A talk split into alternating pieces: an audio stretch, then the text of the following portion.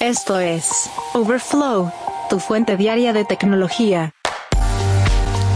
¿Qué tal? Hoy es martes 12 de diciembre del 2023 y estas son las noticias que debes saber del mundo de la tecnología. Apple no quiere llegar tarde al mercado de la realidad virtual y parece que los Vision Pro llegan en enero. Va a sonar raro, pero la IA de X Grok parece copiar a ChatGPT y BlackBerry anuncia nuevo CEO. Pero antes, Microsoft y OpenAI en investigación antimonopolio. El regulador antimonopolio del Reino Unido considera la posibilidad de iniciar una investigación sobre la colaboración multimillonaria entre Microsoft y OpenAI. Este anuncio dio lugar a una respuesta de Microsoft que declaró que solo desempeña un papel de observador sin derecho a voto en el consejo del fabricante de ChatGPT. El anuncio de la investigación se produce después de que el fabricante de ChatGPT revelara que el gigante tecnológico estadounidense ocuparía un puesto en el consejo de administración sin derecho a voto. Este examen evaluará si la colaboración constituye una adquisición de control, lo que implica una influencia sustancial de una parte sobre otra, de acuerdo a lo declarado por la Autoridad de Competencia y Mercados en el Reino Unido el pasado viernes 8 de diciembre. El puesto de observador, ¿qué significa? Básicamente que el representante de Microsoft puede asistir a las reuniones del Consejo de OpenAI y acceder a información confidencial, pero no tiene derecho a voto en asuntos como la elección o selección de directivos. Esta medida llega tras el anuncio en noviembre de que Microsoft ocupará este puesto sin derecho a voto en la junta de OpenAI. Es la segunda vez que el regulador examina las operaciones de la empresa de software estadounidense este año y también mencionó que estaba estudiando si el acuerdo había dado lugar a una situación de fusión relevante. Uno de los altos ejecutivos de Microsoft, Brad Smith, destacó en la plataforma X, la empresa previamente conocida como Twitter, que la única modificación en la colaboración entre ambas empresas es que Microsoft tenga un observador sin derecho a voto en el consejo de OpenAI, algo distinto a adquisiciones como la compra de DeepMind por parte de Google en el Reino Unido. Smith declaró que Microsoft está dispuesta a colaborar estrechamente con la Autoridad de Competencia y Mercados. De acuerdo con un informe de Bloomberg, Microsoft prometió una inversión superior a 10 mil millones de dólares en OpenAI durante enero del 2023. Microsoft también está a punto de lanzar una nueva inversión de 3.200 millones en infraestructura y formación de inteligencia artificial en el Reino Unido.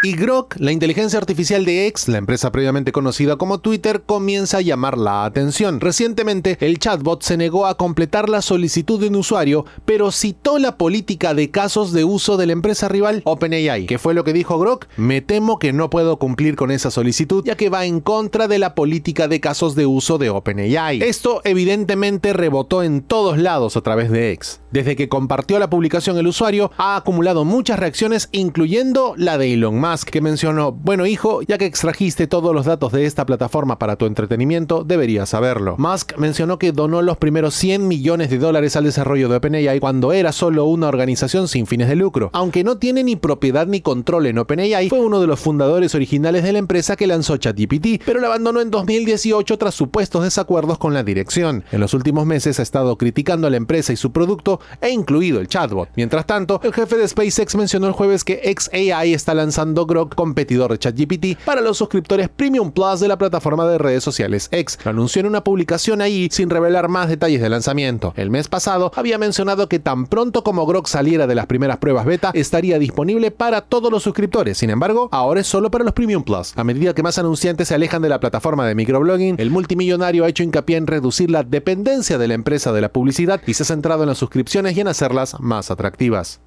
Spotify sigue cortando cabezas luego de que en 2022 despidiera a 9.800 empleados. En enero de este año despidió a 590, luego en junio otros 200 y finalmente unos 1.500 la última semana. Con esto, las inversiones de Spotify en inteligencia artificial para aumentar los márgenes de sus divisiones de podcasting y audiolibros parece una revisión completa de la estrategia que Wall Street parece confiar en que puede funcionar. De acuerdo con Justin Patterson, analista de investigación de acciones de KeyBank Capital Markets, Spotify está aprovechando la IA en toda su plataforma, lanzando AI DJ que simula una experiencia de radio tradicional en 50 mercados adicionales y también lanzando AI's Voice Translation para podcast. Junto con el lanzamiento de audiolibros para suscriptores premium, creemos que Spotify tiene varias oportunidades para impulsar la participación y en última instancia una monetización más sólida. Las acciones de la empresa matriz Spotify Technology SA han subido más del 30% en el último medio año y más de un 135% en lo que va del 2023. La compañía se une a otras empresas de tecnología que han decidido reducir el personal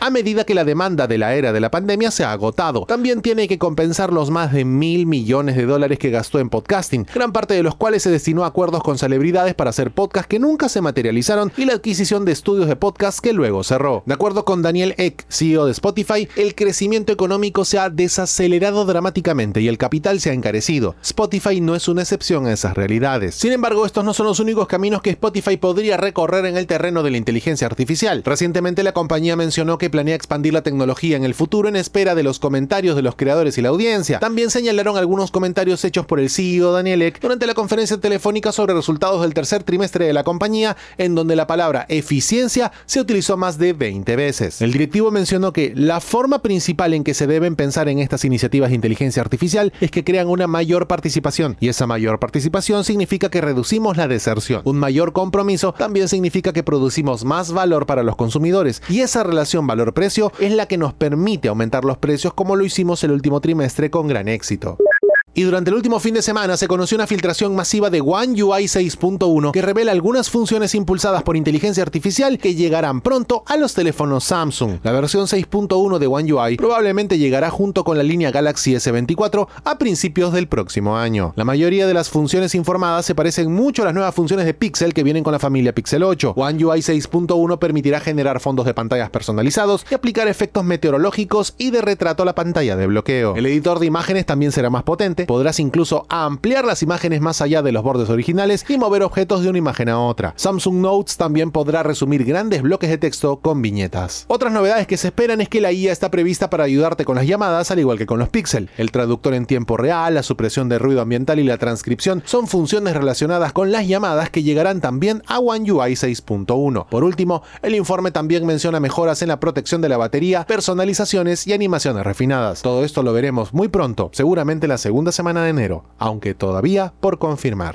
Y hablando de confirmaciones y no confirmaciones, un informe de Bloomberg menciona que Apple ya está alistando todo para preparar al personal de la tienda sobre cómo vender los próximos headsets de realidad mixta Vision Pro. De acuerdo con el informe, la capacitación está programada para mediados de enero y se espera internamente que el lanzamiento tenga lugar ese mismo mes. Presentados en el Worldwide Developer Conference en junio, Apple confirmó repetidamente que los tan esperados headsets de realidad mixta se lanzarían a principios del 2024, aunque aún no se ha mencionado una fecha de lanzamiento específica. De acuerdo con Mark Gurman de Bloomberg, la capacitación del personal está programada para mediados de enero, lo que haría que empleados selectos viajaran a la sede de la compañía en Cupertino para tener un seminario de dos días. El informe de Bloomberg sostiene que el proceso de configuración de Vision Pro será complejo y va a requerir personalización por cada usuario. Además, Gurman añade que si bien los clientes podrían reservar Vision Pro en línea, es posible que la compañía esté impulsando el recojo en tienda para ayudar a guiar a los clientes a través del proceso. Hay que tomar en cuenta el precio profesional de 3 1.500 dólares, que de acuerdo con el reporte tiene sentido para Apple, pues toma todas las precauciones para asegurarse de que los clientes no cometan errores que suelen afrontar los nuevos usuarios de la realidad virtual. ¿Y cuáles son estos? Pues básicamente conseguir un ajuste cómodo para un uso prolongado o tratar de encontrar en los lentes del headset el sweet spot, donde la imagen es más clara. Y todo esto es importante cuando te pruebas un equipo por primera vez. Mientras tanto, Apple también trabaja de manera silenciosa en preparar a los desarrolladores y crear aplicaciones para Vision Pro, permitiéndoles probar el hardware después de haber abierto ubicaciones denominadas Developer Lab en Cupertino, Londres, Múnich, Shanghai, Tokio, Nueva York, Sydney y Singapur. A pesar de este tipo de acceso temprano al hardware, conseguir que una masa crítica de desarrolladores llene el App Store con contenido de realidad mixta será sin duda un proceso largo e iterativo, ya que la empresa todavía tiene mucho camino por recorrer antes de poder introducir una versión más barata.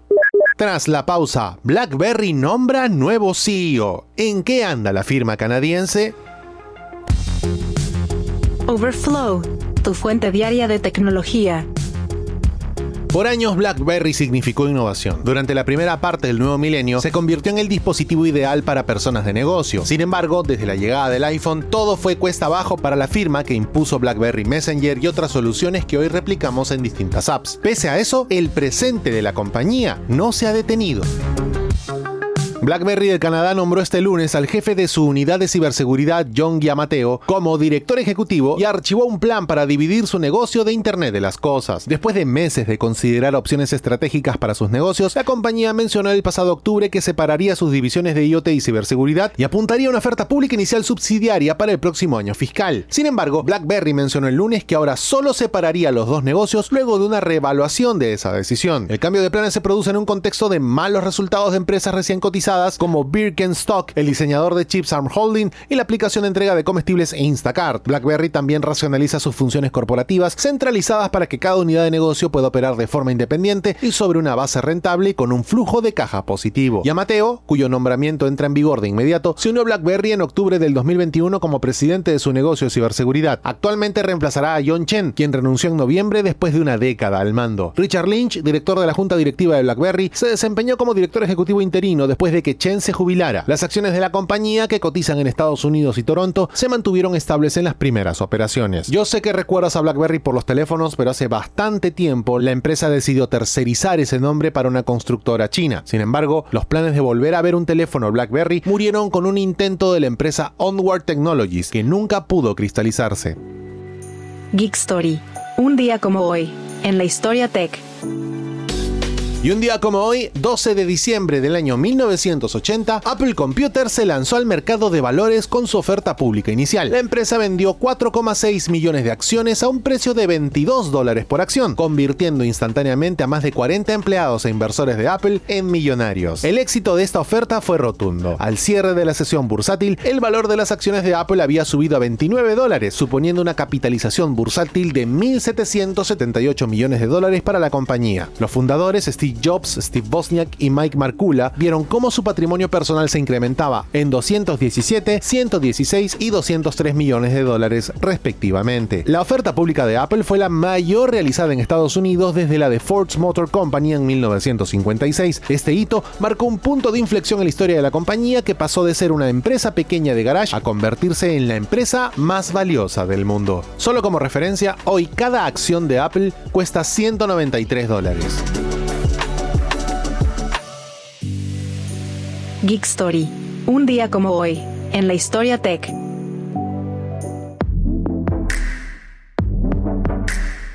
Antes de terminar la sesión de Overflow de hoy, martes 12 de diciembre del 2023, solo quiero recordarte que a partir de hoy, Overflow cuenta con un canal independiente en YouTube. Si quieres suscribirte a este nuevo canal, que también está disponible en YouTube Music, ve a la descripción del episodio y dale clic al enlace para rápidamente suscribirte. Agradecemos mucho que lo hagas y así podrás participar de un sorteo que tenemos preparado especialmente para los nuevos suscriptores de Overflow en YouTube. Gracias por escuchar a Overflow. Suscríbete para novedades diarias.